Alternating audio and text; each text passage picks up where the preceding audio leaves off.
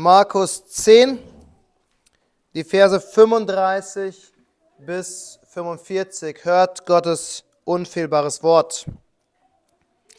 Da traten Jakobus und Johannes, die Söhne des Zebedeus, zu ihm und sprachen, Meister, wir wünschen, dass du uns gewährst, um was wir bitten. Und er sprach zu ihnen, was wünscht ihr, dass ich euch tun soll? Sie sprachen zu ihm, gewähre uns, dass wir einer zu deiner Rechten und einer zu deiner Linken sitzen dürfen in deiner Herrlichkeit. Jesus aber sprach zu ihnen, ihr wisst nicht, um was ihr bittet. Könnt ihr den Kelch trinken, den ich trinke, und getauft werden mit der Taufe, womit ich getauft werde? Und sie sprachen zu ihm, wir können es. Jesus aber sprach zu ihnen, ihr werdet zwar den Kelch trinken, den ich trinke, und getauft werden mit der Taufe, womit ich getauft werde. Aber das Sitzen zu meiner Rechten und zu meiner Linken zu verleihen, steht nicht mir zu, sondern es wird denen zuteil, denen es bereitet ist. Und als die Zehn es hörten, fingen sie an, über Jakobus und Johannes unwillig zu werden. Aber Jesus rief sie zu sich und sprach zu ihnen, ihr wisst, dass diejenigen, welche als Herrscher der Heidenvölker gelten, sie unterdrücken und dass ihre großen Gewalt über sie ausüben. Unter euch aber soll es nicht so sein, sondern wer unter euch groß werden will, der sei euer Diener. Und wer von euch der Erste werden will, der sei aller Knecht. Denn auch der Sohn des Menschen ist nicht gekommen, um sich dienen zu lassen, sondern um zu dienen und sein Leben zu geben als Lösegeld für viele. Dann lasst uns beten. Großer Gott, wir danken dir für dein Wort. Und Herr, wir bekennen, dass wir eher wie Jakobus und Johannes sind und nicht wie Christus. Und so beten wir, dass du dein Wort heute Morgen durch deinen Geist nutzen mögest, dass wir ein Stück weit mehr in das Bild Christi verwandelt werden, um wahrhaftig zu dienen und nicht um zu herrschen. Und so beten wir in Jesu Namen. Amen. Wir beginnen heute eine kleine Serie über das Dienen. Es sind insgesamt nur vier Predigten. Aber wir haben ja die Hoffnung, bald unseren ersten Diakon zu wählen, zu berufen und dann natürlich auch einzusetzen. Und deshalb ist es gut, darüber nachzudenken, was Dienen bedeutet, was es bedeutet, einander zu dienen. Denn am Ende sind wir alle aufgefordert, uns gegenseitig zu dienen. Das Amt des Diakons ist ein wichtiges Amt. Es ist ein entscheidendes Amt für die Gemeindearbeit. Wir sehen, dass Paulus, als er an die Philippi, Christen in Philippi schreibt, an die, Ältesten, an die Heiligen samt ihren Ältesten und Diakonen schreibt. Also eine Gemeinde hatte Älteste und Diakone. Und gleichzeitig sind wir alle aufgefordert. Wir sind alle gefordert, mitzumachen. Diakonie ist nicht nur ein Amt, es ist ein Dienst der gesamten Kirche. Und deshalb denke ich, ist es gut, wenn wir grundsätzlich anfangen. Der Titel lautet Dienen, das Wesen der Kirche. Und ich bin mir bewusst, dass Dienen nicht das Einzige ist, was wir als Kirche tun. Wir sind dazu berufen, das Wort Gottes zu verkünden und zu predigen. Und Dienen gehört dennoch zum wesentlichen Teil der Kirche dazu. Und das zeigt uns der Abschnitt heute. Die Kirche Jesu Christi lebt nicht nach den Prinzipien dieser Welt, nach den Maßstäben, die wir finden, sondern sie hat ein anderes Grundprinzip, nämlich das Dienen. Und so wollen wir den Text heute studieren und wollen sehen, wozu uns Jesus auffordert. Und der erste Punkt heute Morgen lautet unser Problem unser Problem. Hier sind also diese beiden Jünger, Jakobus und Johannes. Zwei der drei treuesten, engsten Jünger Jesu. Nicht nur drei der zwölf Apostel, äh, zwei der zwölf Apostel, sondern zwei der drei, mit denen Jesus am meisten Zeit verbracht hat. Die zwei Jünger, die mit Jesus auf dem Berg der Verklärung waren. Und diese zwei Jünger haben eine wichtige Frage, die sie Jesus unbedingt stellen wollen. Jesus gibt ihm die Chance zu bitten, worum sie beten wollen. Und er will natürlich wissen, wozu oder wozu, worum, er, worum sie ihn bitten. Und er, sie sagen, gewähre uns, dass wir in deiner Herrlichkeit sitzen dürfen. Einer zu deiner Rechten und einer zu deiner Linken. Diese beiden Jünger wollen also die Ehrenplätze haben, rechts und links von Jesus Christus.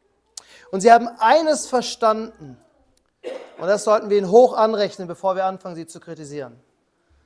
Sie haben verstanden, dass Jesus mehr als nur ein gewöhnlicher Mensch ist. Sie haben verstanden, dass er aus der Herrlichkeit gekommen ist und dass er eines Tages wieder in der Herrlichkeit sitzen wird. Er ist nicht nur ein Mensch, er ist mehr als ein Mensch. Und sie haben sogar verstanden, dass sie eines Tages dabei sein werden in dieser Herrlichkeit. Das heißt, sie haben einen großen Teil des Evangeliums schon verinnerlicht gehabt. Und weil sie wissen, dass sie dabei sind, wollen sie natürlich mehr. Und so beten sie, dass sie zur Rechten und zur Linken sitzen dürfen. Das waren die zwei großen Plätze. Wenn ein König damals im vorderen Orient auf dem Thron saß, hat er rechts und links Ehrenplätze gehabt. Dort saßen die wichtigsten Männer, die wichtigsten Beamten des Reiches. Die Männer, die respektiert waren, die wichtige Entscheidungen getroffen haben, die vielleicht sogar Einfluss auf den König hatten.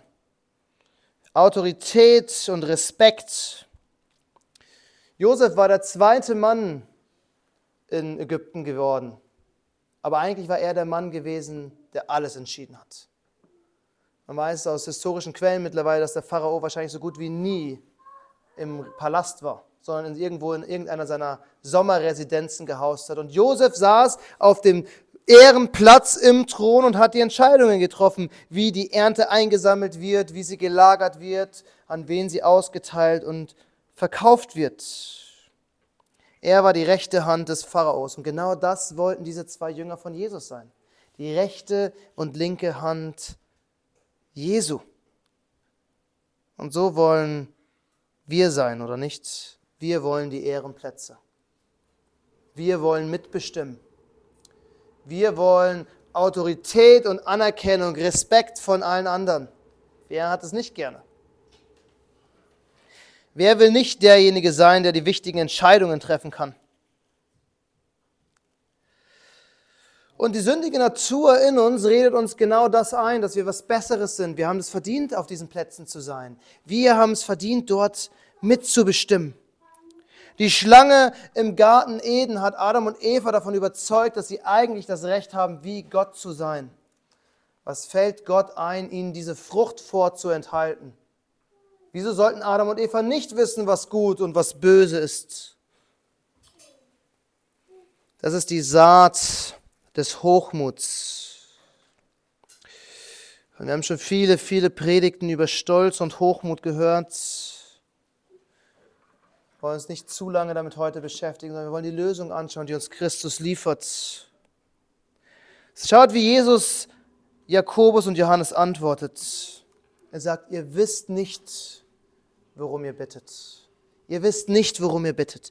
Könnt ihr den Kelch trinken, den ich trinke, und mit der Taufe getauft werden, der mit, mit der ich getauft werde? Das ist die eigentliche Frage, die wir uns stellen sollten. Es geht nicht um den Ehrenplatz, den wir haben könnten, sondern es geht darum, Jesus nachzufolgen und ob wir das überhaupt schaffen, was Christus auf sich genommen hat. Können wir in die Fußstapfen Jesu treten? Das ist die eigentliche Frage. Der Kelch und die Taufe, die Christus hier andeutet, sind natürlich sein Leiden und sein Sterben. Erinnert euch, als Jesus im Garten Gethsemane unter Blut, Schweiß betet, bittet er, dass der Kelch an ihm vorbeigeht, der Kelch des Zornes Gottes, das Leiden, was er ertragen muss.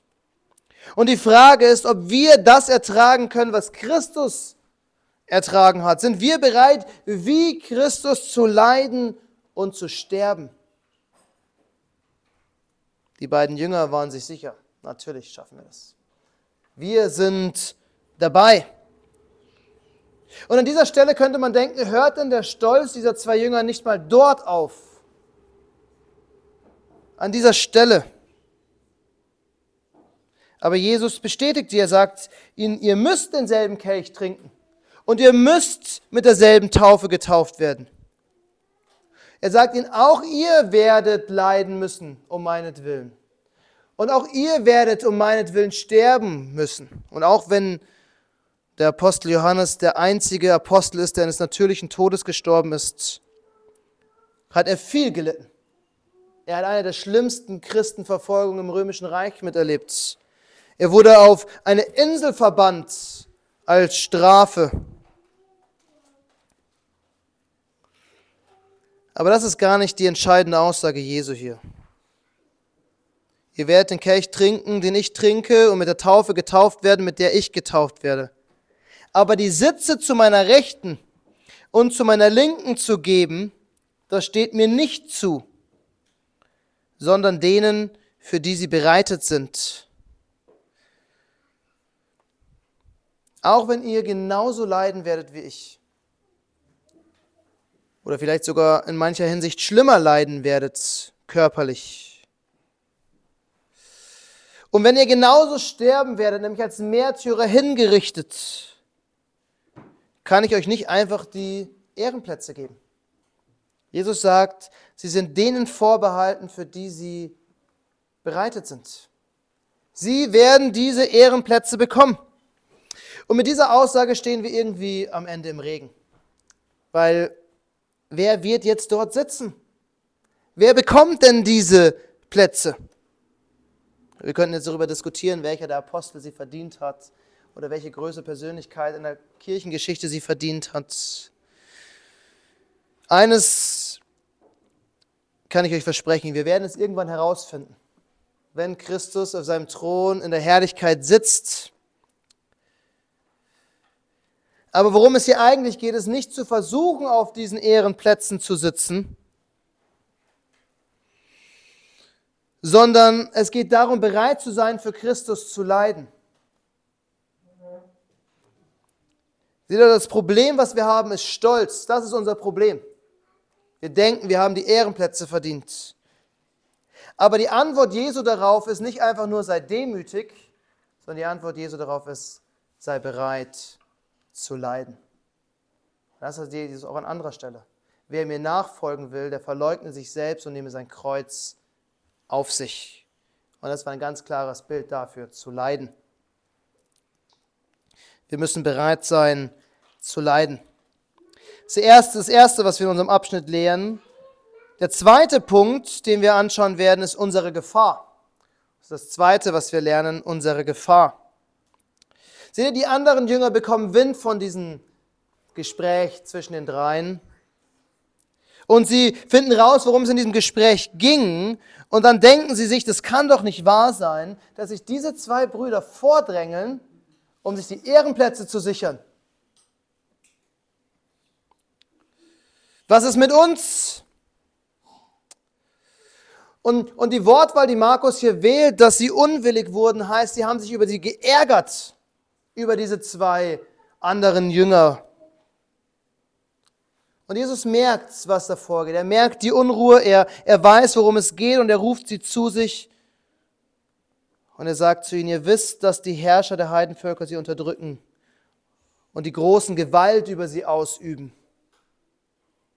Seht ihr, was die Jünger kannten, war das Vorbild, was sie jeden Tag gesehen haben, das, das Vorbild der Regierenden in dieser Welt des Kaisers, des Königs, der Statthalter. Und jeder, der in einer höheren Position herrschte, war genau wie alle anderen.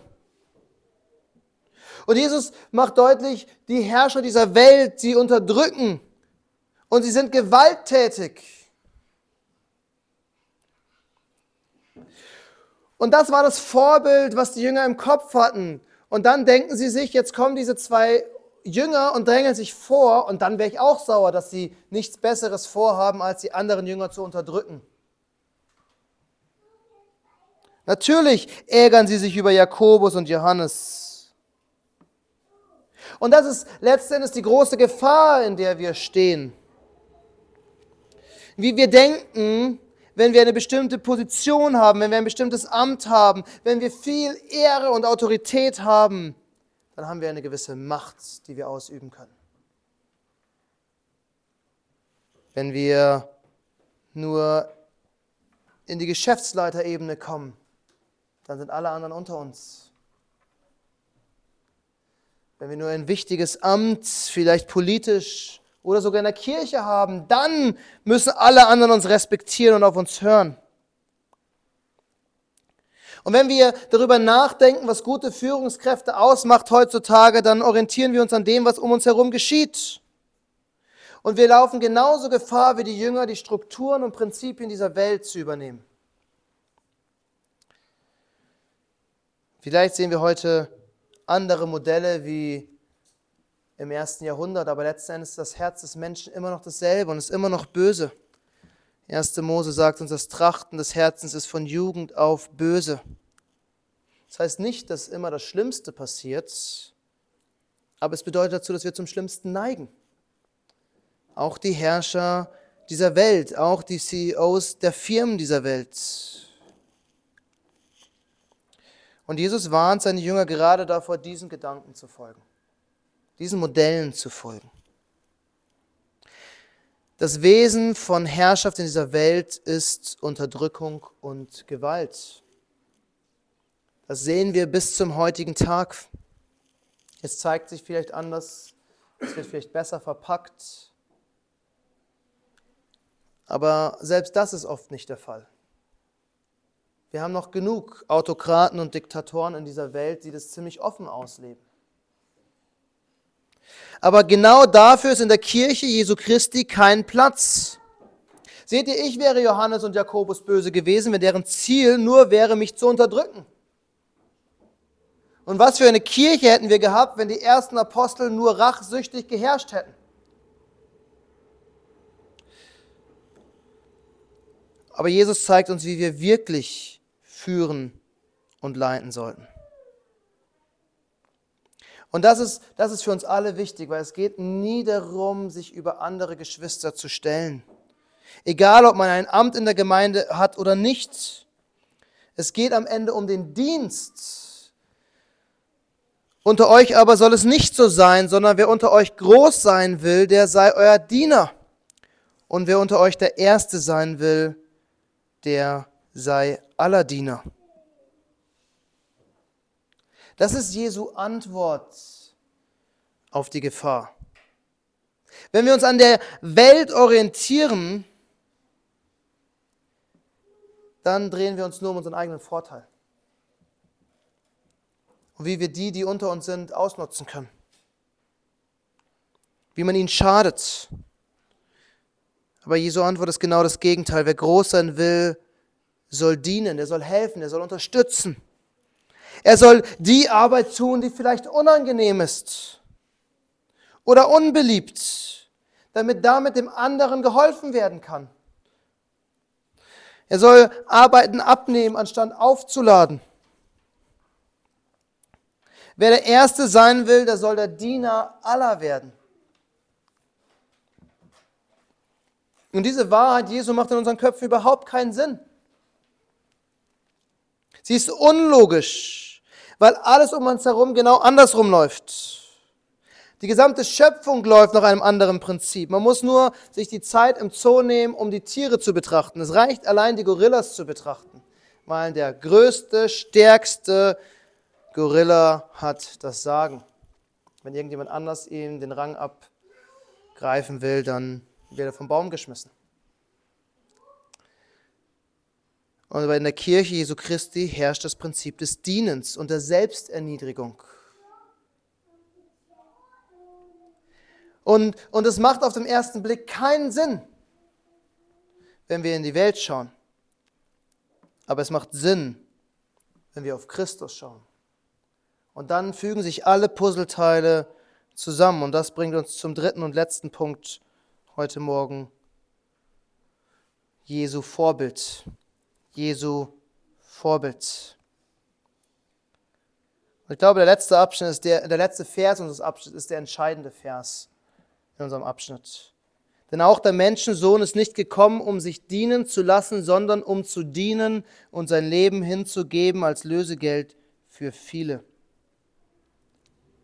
Wir brauchen jetzt nicht diskutieren, der Menschensohn ist natürlich Christus.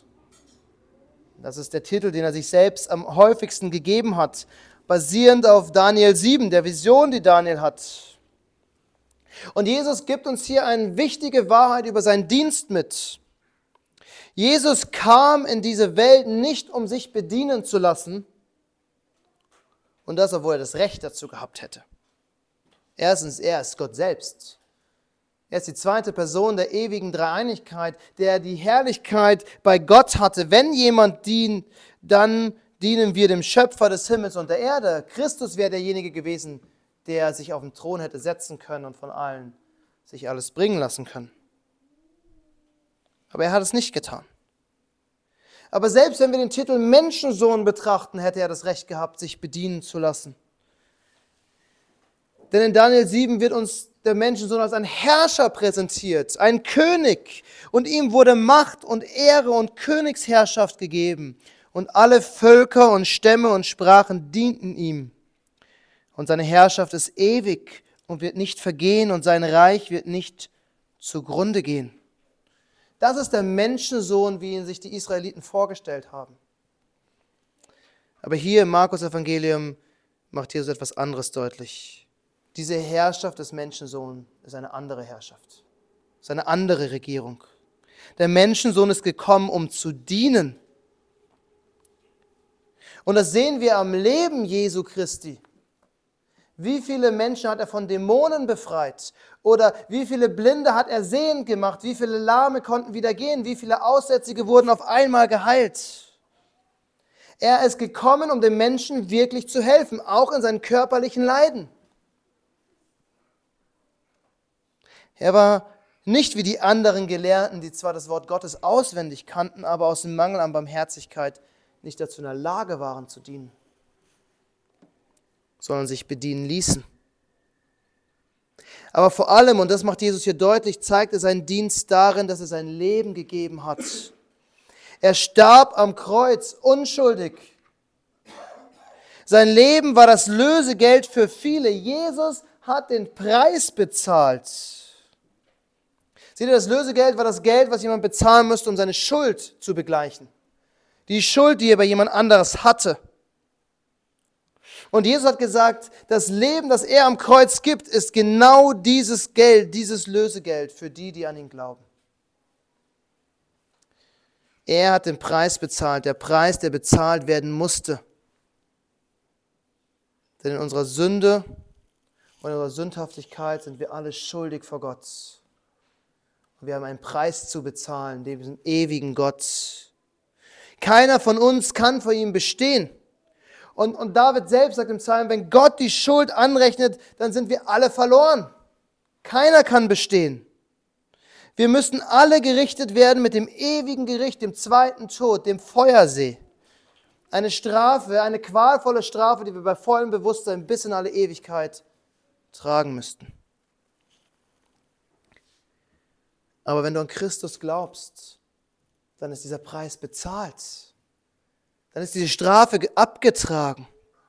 Dann bist du erlöst und, und, und, und Jesus hat diesen Preis nichts an irgendjemanden bezahlt. Heutzutage gibt es manchmal die Idee, dass Christus den Teufel bezahlt hat, um uns aus den Fängen des Teufels zu befreien. Und, und vielleicht denkt ihr auch manchmal dieses falsche Bild, was uns in den Medien gemalt wird, dass in der, in der Hölle der Teufel steht und die Menschen mit seinem Dreizack quält und ins Feuer wirft. Aber das ist nicht der Fall. In der Hölle wird der Teufel zusammen mit allen Sündern schmoren und von Gott bestraft werden auf ewig. Das Lösegeld ist kein bisschen ein Lösegeld für den Teufel, der bekommt keinen Pfennig von Gott.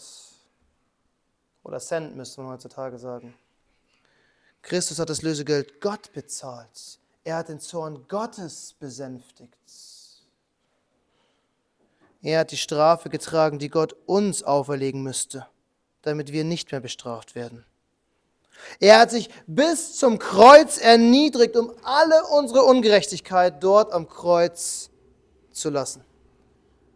um den Schuldbrief, der gegen uns gerichtet war, dort festzunageln.